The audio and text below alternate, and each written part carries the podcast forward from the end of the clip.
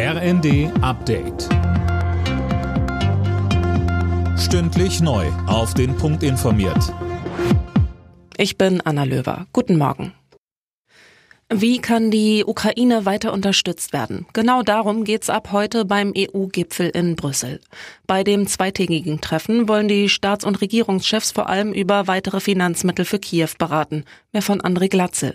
Im Gespräch sind Wirtschaftshilfen in Höhe von 50 Milliarden Euro für die kommenden vier Jahre. Außerdem geht es darum, ob die EU Beitrittsverhandlungen mit der Ukraine und dem Nachbarland Moldau starten soll.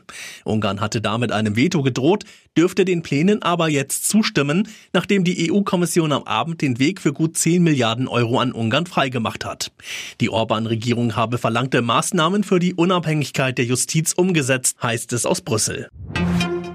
In den USA verfolgen die Republikaner weiter ihren Plan, ein Amtsenthebungsverfahren gegen Präsident Biden einzuleiten.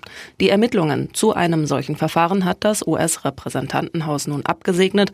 Die Untersuchungen laufen bereits seit einiger Zeit, nun sind sie auch formal gebilligt. Die Republikaner werfen Biden vor, in umstrittene Geschäfte seines Sohnes Hunter verwickelt zu sein. Biden bestreitet das. Für eine tatsächliche Amtsenthebung wäre eine Zweidrittelmehrheit im Senat nötig. Und das gilt als sehr unwahrscheinlich, da Bidens Demokraten im Senat die Mehrheit haben. Die Bundesregierung will die Schuldenbremse im kommenden Jahr wieder einhalten. Darauf haben sich die Ampelparteien geeinigt und ihren Streit um den Haushalt 2024 beigelegt. Die CO2-Abgabe soll außerdem stärker steigen als geplant. Bedeutet, tanken und heizen wird nochmal deutlich teurer. In der Fußball Champions League stehen RB Leipzig und Borussia Dortmund im Achtelfinale. RB besiegte die Young Boys Bern mit 2 zu 1. Dortmund spielte 1 zu 1 gegen Paris Saint-Germain. Beide Teams hatten sich zuvor schon fürs Achtelfinale qualifiziert.